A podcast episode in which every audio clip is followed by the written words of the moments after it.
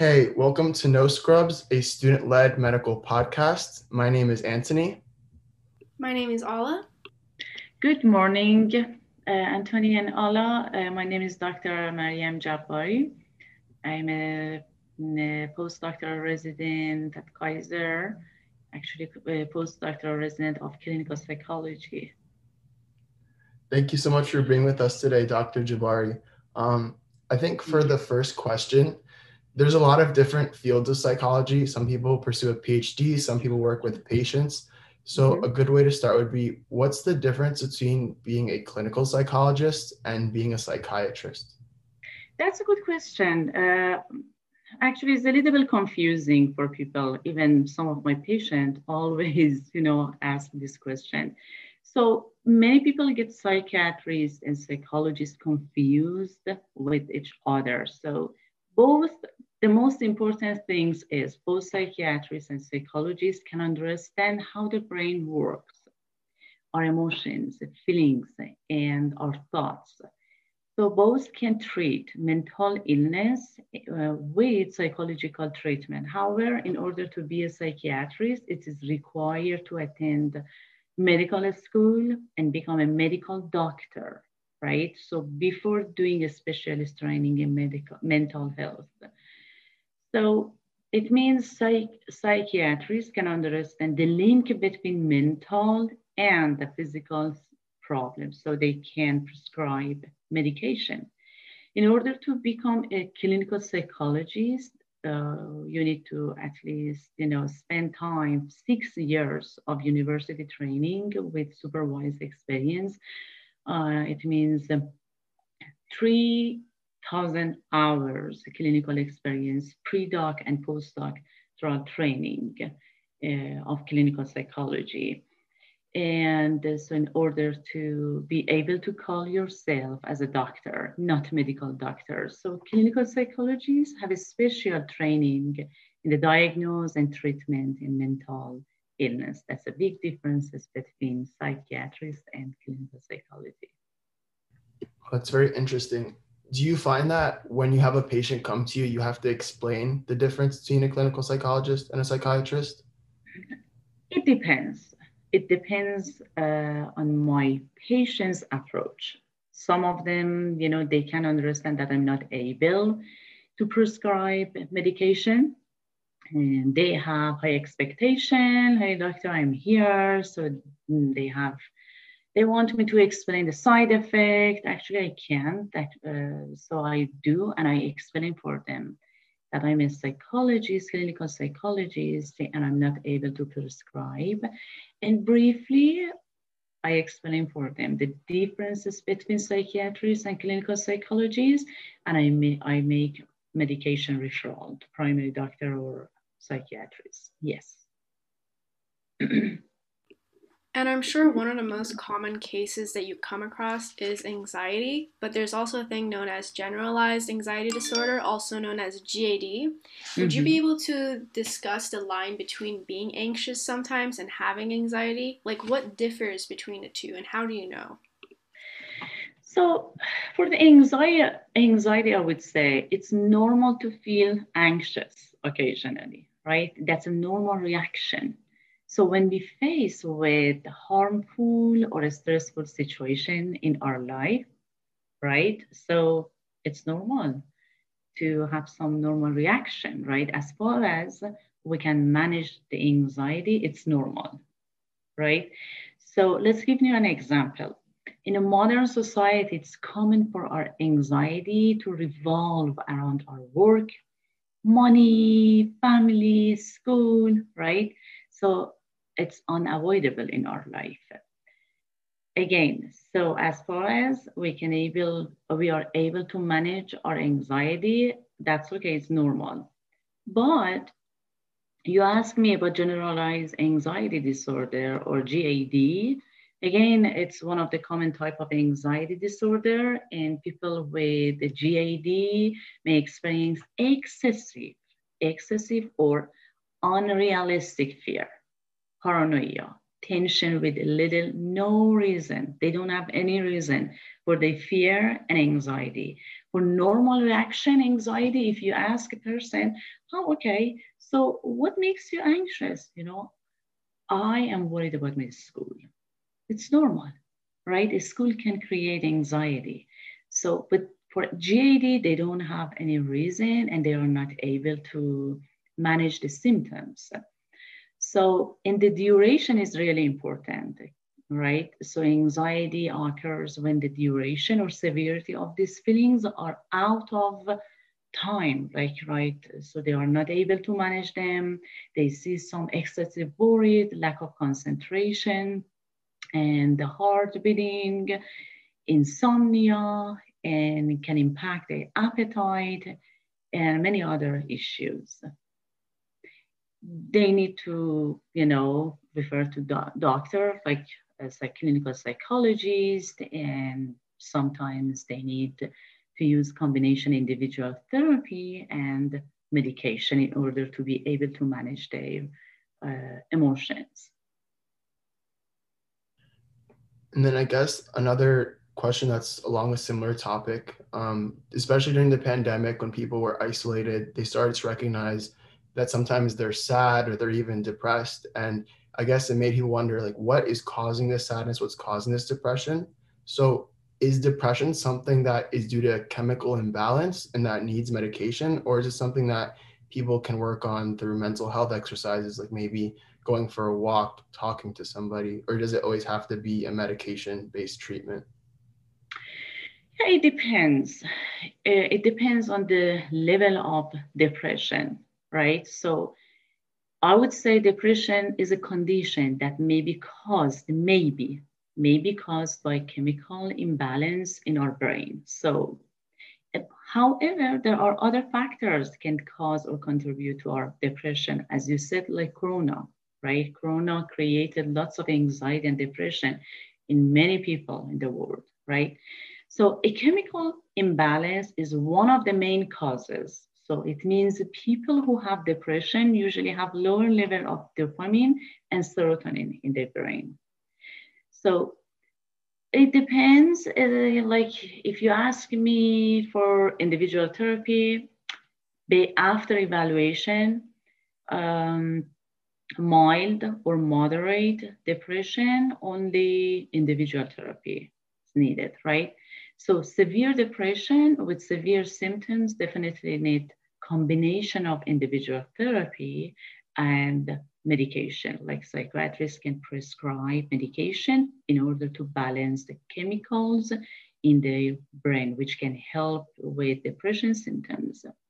Yeah. And as a psychologist, I think one of the most interesting things for the modern world is the term of the psych ward. It's in almost every movie in today's ages. So we're curious at what point are your patients admitted to a psych ward?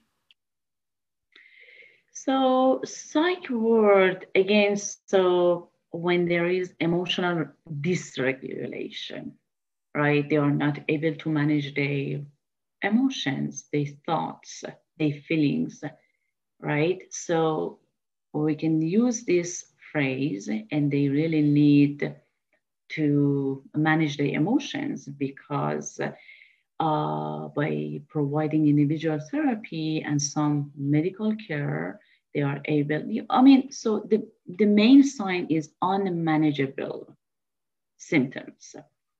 Uh, yeah. Would they be considered dangerous or is it just unmanageable?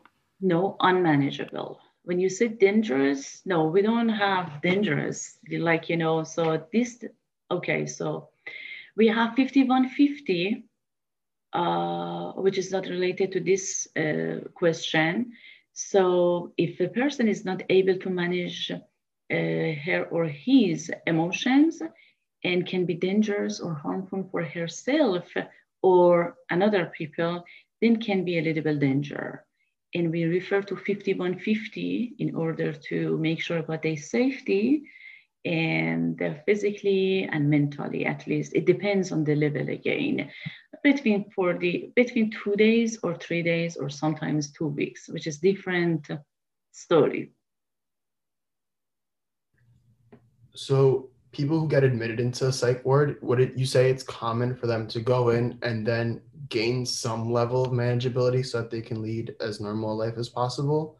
Or? It depends, you know, it depends. For example, for mild and moderate and even severe depression, sometimes talk therapy, sometimes deep psychodynamic, it depends on patient's need and um, low functioning or high functioning, and then we will provide some intervention. Sometimes for mild, sometimes for mild, sorry, mild and severe depression, we only provide individual therapy, right? And we will focus on self-care, and some we will provide some coping skills and psychoeducation in order to be able to manage the emotions, right?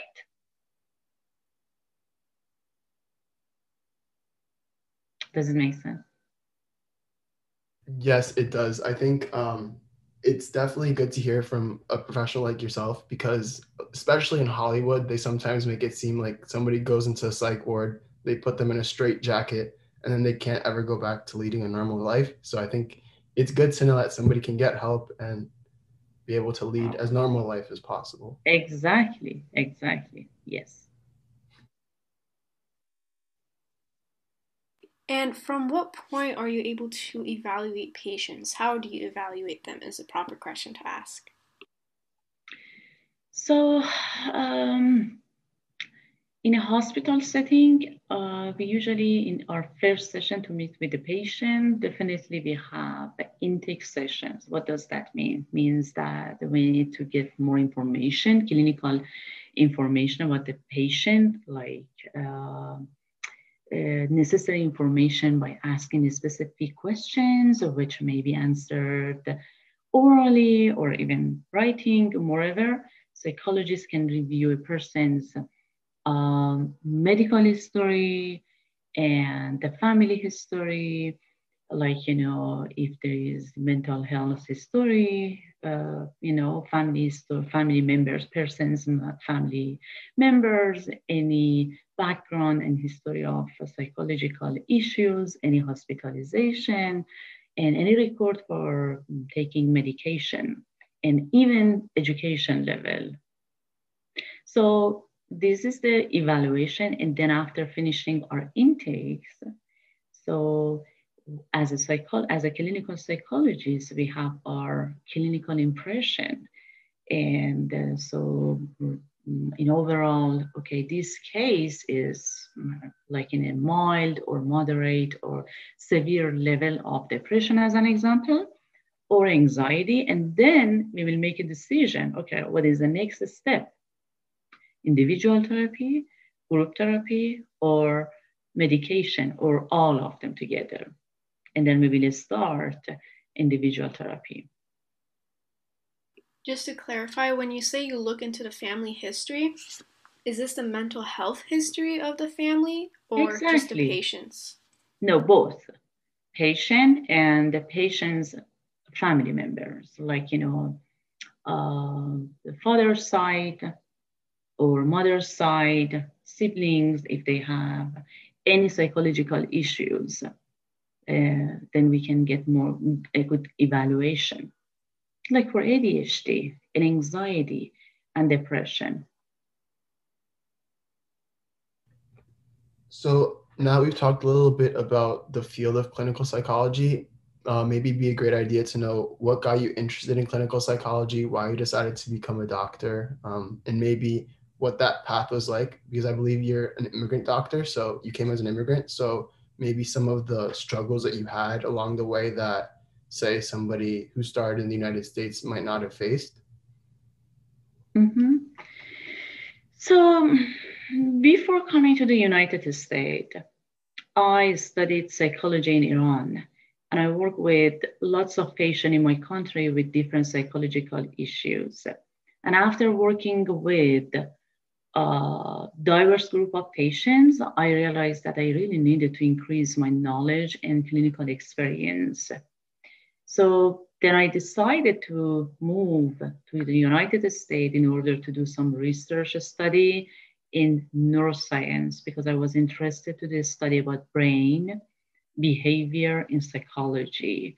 So always I had these questions, how are the brain and behaviors linked? How does the brain change with someone who has depression, anxiety, or OCD? And um, in Iran, still psychology is the biggest stigma towards the psychology, even psychiatrists. And I felt that there was a big gap and I needed to know more about neuroscience in brain study. So I moved to US eight years ago and I did research about neuroscience at UC Davis Medical Center, at least for two years. And then I studied uh, two years and then I decided to apply for PsyD program, clinical psychologist. So why I choose this um, clinical psychology is because I had a desire to learn more about human mind and behavior and helping others. And I was really interested in increasing again my knowledge and diagnosing, treating mental, emotional, and behavioral um, disorder. So yes, there was a I had many difficulties, like you know, knowing culture, customs, language, and diversity, right? And of course, I would suggest anyone if they want, they are interested to come to the United States, but they need to be prepared and uh, to start the new path in their life. And you said that you were very interested in the brain and how it works. Is there something that you've learned along your path that really surprised you about the human brain? Yes. Um, before, um, when I was in my country, no. That was only um, increasing my knowledge about behavioral and emotional. That's it. Then I decided to come to uh, after you know studied in neuroscience. Definitely, I learned a lot. Yes, that was totally different. Was there any particular fact um, that you learned along your way that just kind of astonished you about the human brain? Because I know there's lots of mysteries, but there's some, I guess, cool things that we've learned so far. Yeah. For example, let's back to your previous question. You asked me about uh, the, the, if there is a link between depression and chemical, right? Uh, that was one of my funding after studying neuroscience and mostly my research study was about ASD, autism spectrum disorder, and facts, Fragile X syndrome, genetic study, yes. and you, this is like a very rigorous pathway, like medicine in general. So, what made you decide you wanted to be a doctor? And how did you know you wanted to be a clinical psychologist? So, I think I explained that was so again, uh, so my desire to learn about human and behavior, mind and behavior, that was the uh, main uh, motivation to study clinical psychology and the learning about diagnosing and treating mental illness, severe mental illness, and how to provide a deep psychodynamic and uh, how to provide um, the best intervention for patients with different level of psychological issues. Um, I think you've mentioned deep psychodynamics um, a few times. Could you please describe what that is, like when you perform deep psychodynamics with a patient? Yes. Deep psychodynamic uh, refer to, we, usually use this approach for people who have unresolved the conflict in their past, their childhood. So usually we use for PTSD, people who have trauma in their childhood or their past. So some of the patients with depression, usually they come uh, with their concern and with the symptoms of depression and anxiety.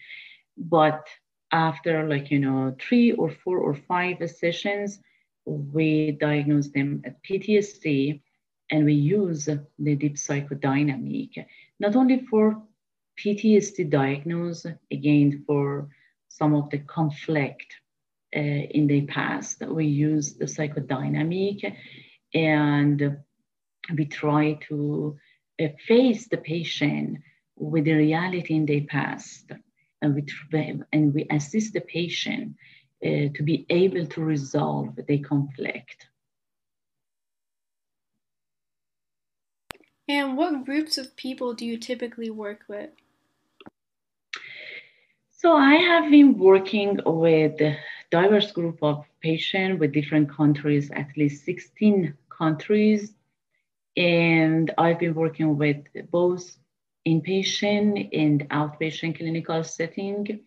So um, I'm working with uh, actually high functioning patient at this moment. However, I have a good experience working with low functioning. Low functioning like schizophrenia, severe schizophrenia, and schizoid, severe uh, paranoia, or bipolar disorder.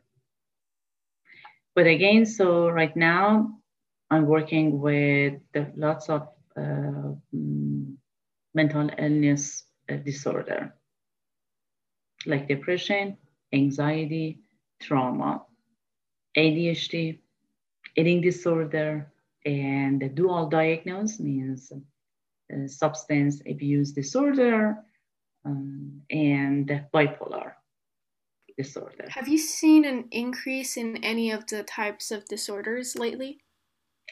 Yes, that's a very good question. Absolutely. So, because of COVID, um, we see, especially since last August so far, the level of anxiety and depression really increased and I'm, I'm working with both children and adult tracks at Kaiser. And so it's increasing from the age four years old until 80 years old. So even now, even now, sorry, even now after finishing, actually right now it's a little bit more manageable COVID. And so we see different version of anxiety. And people have difficulty to return and back to the normal situation working in person uh, or going to school in person. Um, they have difficulty to manage their anxiety and depression after a year so I was a little bit shocked, I guess, when I heard the the number four years old with anxiety. Like I wouldn't even think that a four year old has the ability to comprehend anxiety. So is there, I guess, a specific challenge when you're speaking to a four year old about anxiety, or maybe even like an 80 year old, because maybe they are at an age where they don't comprehend anxiety anymore? So Yes, four years old, again, it depends on, you know, imagine a parent, one of the parents has anxiety because of Corona. As an example, I'm not referring to specific cases, right? In general, or for any other reason, can impact their life, especially children, right? So yes, they have a different type of, they have different type of anxiety for children right? Attachment, insecure anxiety, and we work with them. However, it's sometimes difficult virtual working with children. But if you ask for 80 years old, so combination of concern about their life, right? Fear of death, and we try to focus on longevity. And Corona can provoke uh, anxiety for them.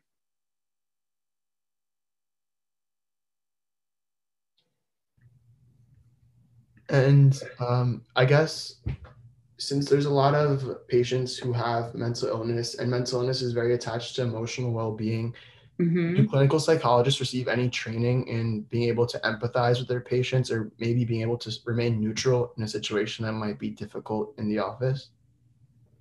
Absolutely. Working with patient without judgment, without judgment and being patient. No judgment behavior is a way of accepting people with whom we disagree, right? So being non-judgmental is having sense of balance. Is the way that we can show our feelings that, okay, so we are able to understand. So in order to provide a very good uh, individual therapy, so we need to work with our patient without any judgment. So we need to have competency as a psychologist, as a clinical psychologist, to become a non-judgmental, the development of an empathic approach to people is needed. Being a non-judgment observer is a way to learn to ask non-judgmental question, non-judgmental question, and we listen to our patient without any judgment.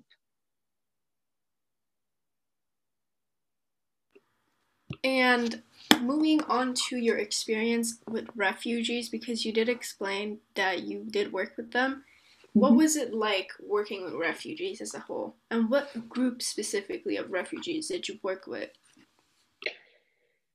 Um, let's explain before I answer to your question about, right, I'm immigrant, right? So I was not exception and I had problems with many other immigrants, which I can say like acculturative stress. It means stress or relation associated with being an immigrant or ethnic minority. And so like knowing Western culture, culture, language, feeling insecurity, instability, and visa issue, and many other things but I would say that despite hardship situation, that was a unique experience because it made me stronger than before, along with getting to know other cultures. That's the way that I decided to work with uh, refugees and immigrants. Then I decided to work as a volunteer with refugee, as an immigrant who is familiar with the challenging challenges and demanding situation of people who migrated from other country to the United States. I really wanted to help them. And I work at VERTIS, Veteran Immigrants and Refugee Trauma Institute of Sacramento. It was like uh, six years ago. I worked there around five years, which allowed me to work with refugee and immigrant people who struggle with uh, mental health issues, including depression, um, stress, anxiety, and I provided individual therapy, group therapy. Also, um, I had this chance, luckily, to work with at a trauma center in Berkeley for one year and I work with a diverse group of patients, like more than 15 countries uh, were diagnosed with PTSD. And I guess a good way to wrap up is there an area in clinical psychology that you see in the future as being an area of issue that needs to be more focused on? Or maybe is there a solution that's in the works to something that you're hopeful for in the future of clinical psychology? Yes. Um, you know, so because there are some common issues facing behavioral health practices, honestly. One of them is stigma.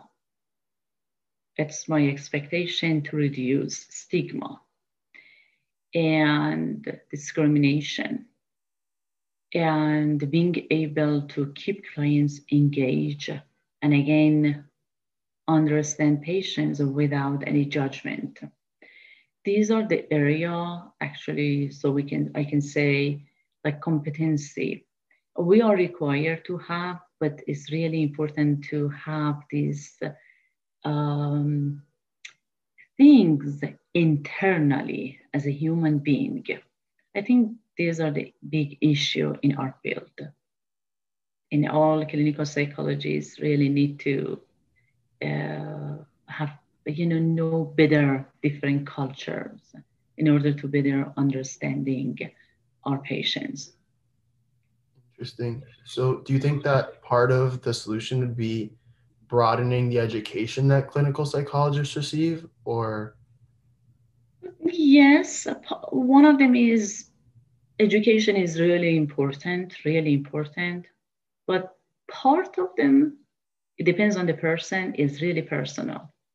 As a person, as a human being, let's say, let's say, as a human being, we really need to have these characters, right?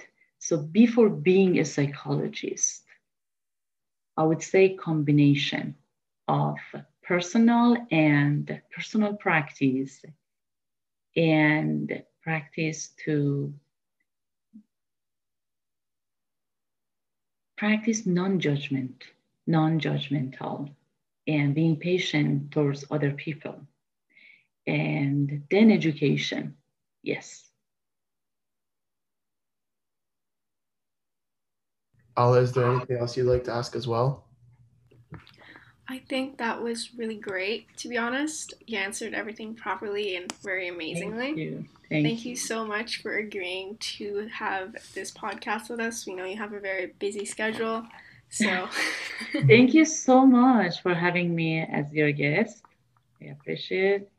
And you did a you know great job and i like the way that you ask uh, you know these are some common questions that uh, everyone can knows you know about for example knowing about trauma and differences between mm-hmm. clinical psychology and psychiatry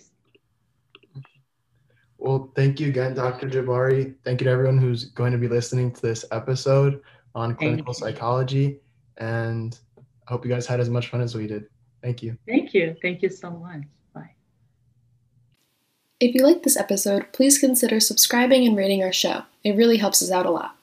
For updates on upcoming episodes or to send in questions for our guest speakers, you can follow us on Instagram at No Scrubs Podcast. That's No Scrubs with a Z.